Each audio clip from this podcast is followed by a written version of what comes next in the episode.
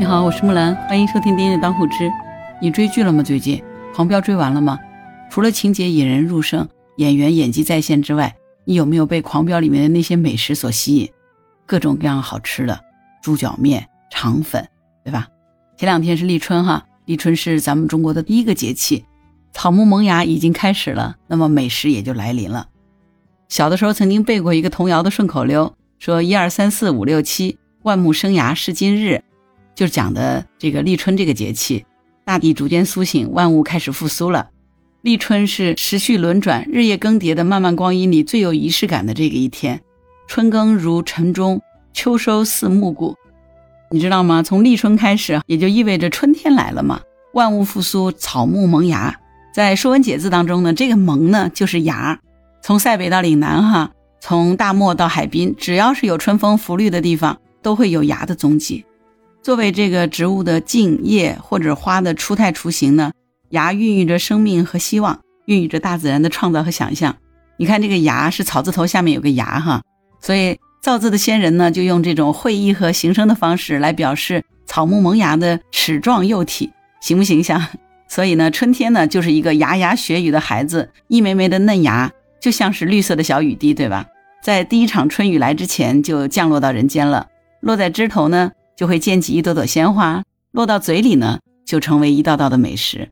春天真的是一个吃芽的季节，对吧？你知道咱们中国人春天都在吃什么芽呢？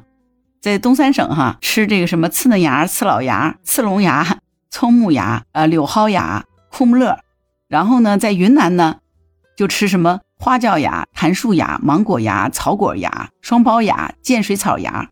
然后在浙江吃什么？木兰在浙江吃钩树芽。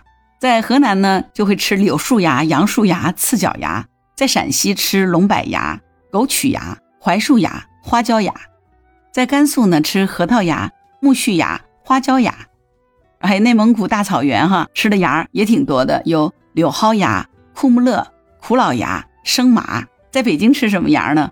北京吃香椿芽、木兰芽。对，我觉得我不能去北京，把我给吃了，对吧？茉莉芽、蛐蛐芽。这个你是不是已经听着就觉得饿了呢？中国人吃芽就是咱们在家常菜里的春日限定款啊。塞北雪原的春天呢，总是姗姗来迟的，可是呢，盘子里却最先出现新绿，带着柔软毛刺儿的这个刺嫩芽，被热水焯去了锋芒，化作了蘸酱菜、饺子馅儿、炒鸡蛋的 CP。东北人春天吃芽，要的就是那个刺激，对吧？刺嫩芽其实是刺五加树的嫩芽，也叫刺老芽、刺龙芽。刺五加树的树皮是可以泡酒的。种子呢，就是我们非常熟悉的五味子。刺嫩芽具有很高的营养价值，被称之为山野之王，清甜爽口，滋味醇厚，有类似于香椿芽的独特芳香。谈到香椿芽，我相信你一定很熟悉，因为这个是华北地区乃至于说全国最亮丽的春日头牌了。作为香椿树的这个嫩芽，可以凉拌，也可以煎鸡蛋，甚至于还可以切碎做成面条卤，让每一根血条都挂上春日的碎金，满口都是盎然的春意。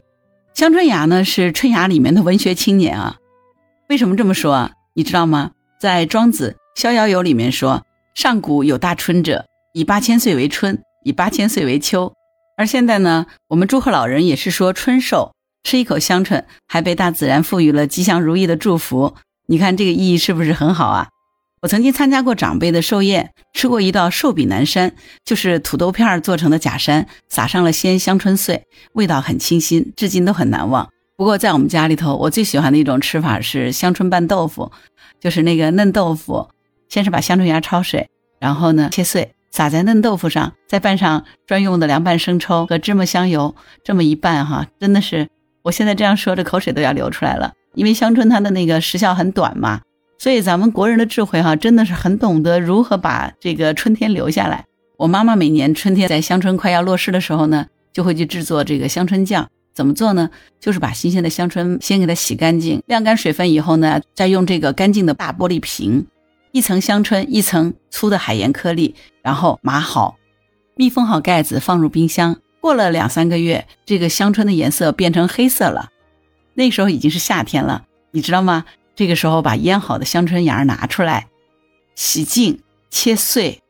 如果这时候要吃一碗凉面，把这个香椿碎撒进去，哇，好香啊！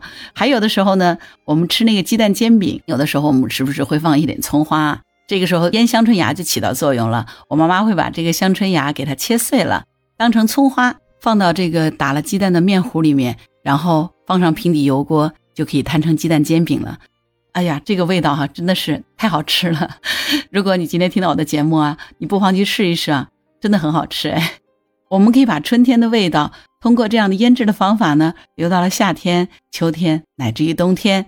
这真是我们古人的智慧哈啊！不过有一点要给你提醒哈，这个腌好的香椿芽哈，一定要给它密封好，放在冰箱的冷藏室里，这样才能很有效的保存。切记啊！所以建议今年这个春天，除了鲜香椿之外，你可以试试我刚才介绍的方法。虽然说春天很快就会过去，但是我们至少可以把春天的味道留下来。你说是吗？除了香椿芽之外呢？春芽里还有一位女文青，她就是枸杞芽。为什么说枸杞芽是女文青呢？你知道吗？有两个著名的女文青，巴巴的喜欢吃这个炒枸杞芽。《红楼梦》里面曾经有一个描写，说探春和薛宝钗商议着想吃油盐炒枸杞芽，然后就打发了一个丫鬟，拿了五百钱给那个刘嫂子，让给做一盘那个炒枸杞芽。你说探春和薛宝钗是不是著名的女文青？连他们两个都喜欢吃炒枸杞芽。所以我说枸杞芽是女文青，一点也不夸张，对吧？其实吃枸杞芽在我国是有悠久的历史的。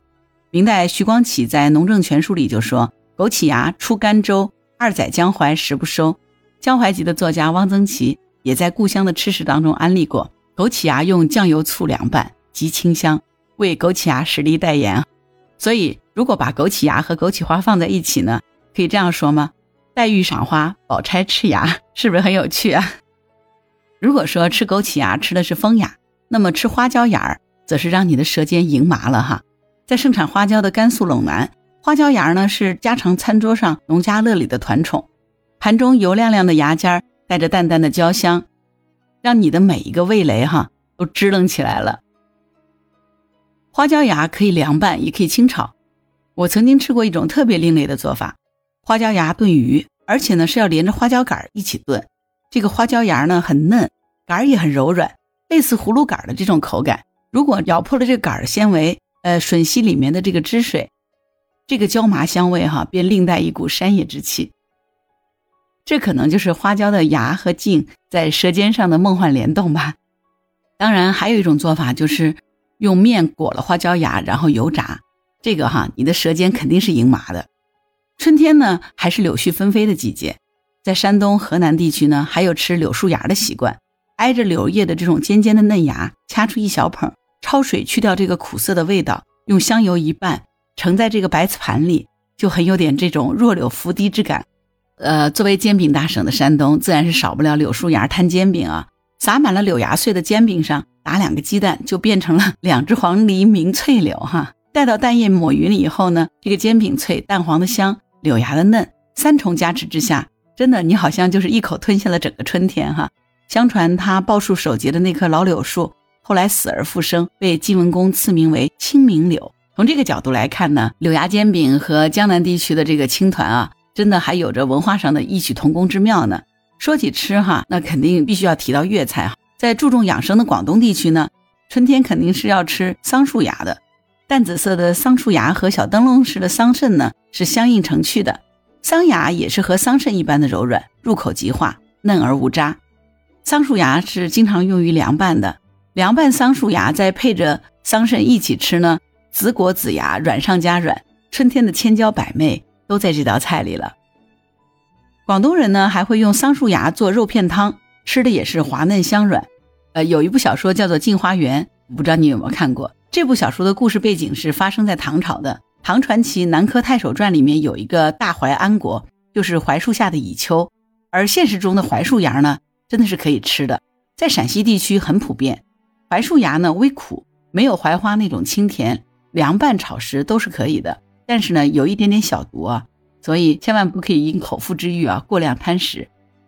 不过在一千多年前的唐朝人，他们可不会想这么多。李公佐在写《南柯太守传》的时候呢，应该是吃了大量的槐树芽。才会做这个南柯一梦吧，否则怎么会有大槐安国的神奇想象呢？槐树芽虽然是人类的春日限定小菜，可是呢，对于小蚂蚁们来说，真的是正宴大餐哈。如果用鸡蛋炒槐树芽，这是不是可以称得上是我们盘中的南柯一梦呢？中国人春天吃芽，哪些地方的食俗它是最奇葩的？其实呢，春天的家常菜里头这一道道芽菜哈，满口清新，解决了春困秋乏、食欲不振的烦恼。而有的地方的芽不但是能够振作你的食欲，还能够让你的精神为之一振，似乎在提醒你打个机灵，春天来了。云南哈有一种芒果芽，刚刚从树上摘下来的时候呢，酸酸的青芒果芽，简单的一抛几瓣，用辣椒粉、蒜泥等重口味调料一拌。尤其提神，那个感觉哈，就像是你的味蕾上先开了花，一酸入魂哈，翠流齿间。春天真的是也是可以这，春天除了清新可人之外啊，真的也是可以如此生猛的。紧挨着云南的贵州哈，这个吃芽哈更是刀口舔血。在贵州的普安有剧毒的何首乌，它的嫩芽呢却是当地的一道珍馐美味。对于当地人来说呢，吃何首乌芽就像是吃香椿芽一般普遍。小馆子里的这个凉拌何首乌芽。是春日里舌尖上的硬通货，到了两广地带，芽和文玩呢也是能够扯上关系的。我们都知道那个檀木不仅是可以用来盘手串，檀树的嫩芽也是可以在舌尖上盘一盘的。檀树芽有微苦味，不可以直接生吃，一定要用开水焯烫一下，再加入油盐凉拌或者清炒。檀树芽细嫩滑鱼，吃的时候呢，你就感觉哈，舌尖上好像也给包上了一层包浆。檀树芽是可以吃。檀树的邻居呢，也是有话说的。在江浙地区，有一种树和檀树是一同出现在《诗经》里的。乐比之树，原有树檀，其下为谷，他山之玉，可以攻玉。这个谷学名叫钩树，嫩芽长到小拇指长的时候呢，就是最佳的赏味时机了。热水一焯，不减清香，裹上面粉，上锅一蒸，隔壁的小孩都要馋哭了。钩树芽在《诗经》当中出镜率很高。黄鸟，黄鸟，无极于谷，说的就是沟树上的黄鸟的春游野餐。在陕西的铜川，一到春天，漫山遍野的龙柏树呢，伸展着盘龙一般的枝条，而上面绿莹莹的龙鳞，则被当地人称之为嫩俏芽的龙柏芽。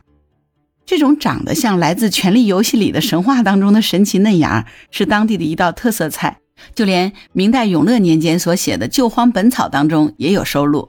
龙柏芽可以炖。可以炒，可蒸，可拌，还能做成罐头，将异世的春光永久的封存。在河南地区呢，野地里小路边常常有一种会开淡紫色的条瓣小花，叶子有点像蒲公英的叶子，所以呢又得名叫刺儿菜。它的嫩芽也是可以吃的，叫刺角芽。新鲜的刺角芽是不用焯水就可以吃的，凉凉的味道有点特殊，口感颇有点像暗黑饮料黑松沙士。在黑龙江达斡尔族聚集的地区呢，生长着一种柳蒿芽，虽然带个柳字啊，但真的是和柳树半毛钱关系也没有啊。这种芽非常鲜嫩，可以蘸酱，可以拌凉菜。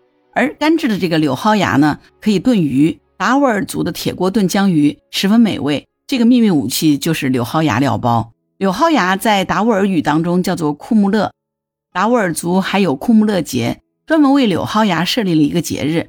据说呢，是因为柳蒿芽曾经帮助达乌尔的祖先度过了饥荒岁月，你知道吗？这个远在塞北雪国的柳蒿芽，还和绿草如茵的江南产生过梦幻的联动。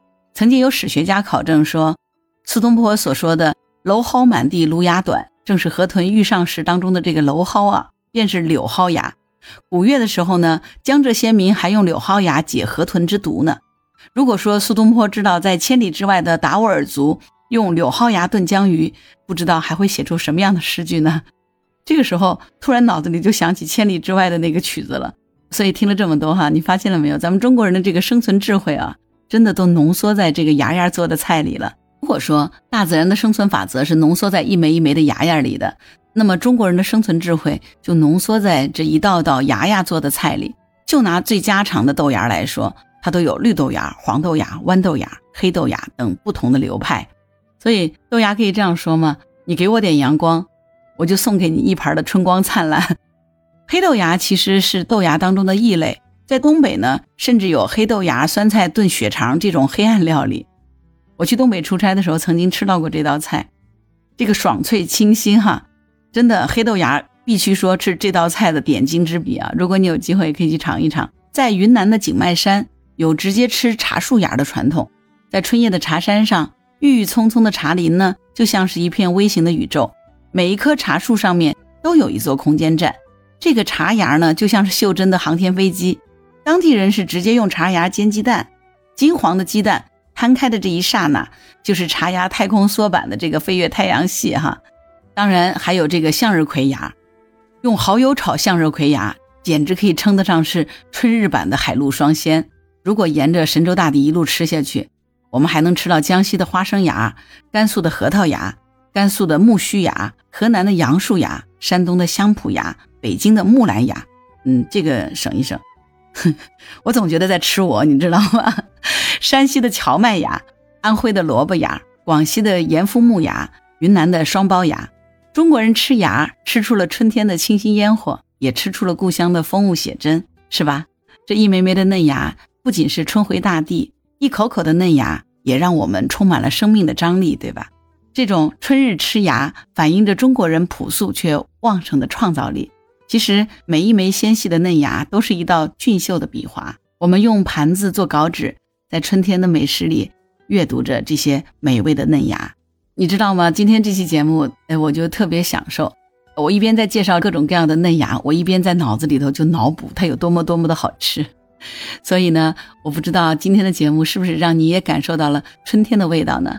关于春天那些限定的美味，你有什么感想？欢迎在节目当中给我留言。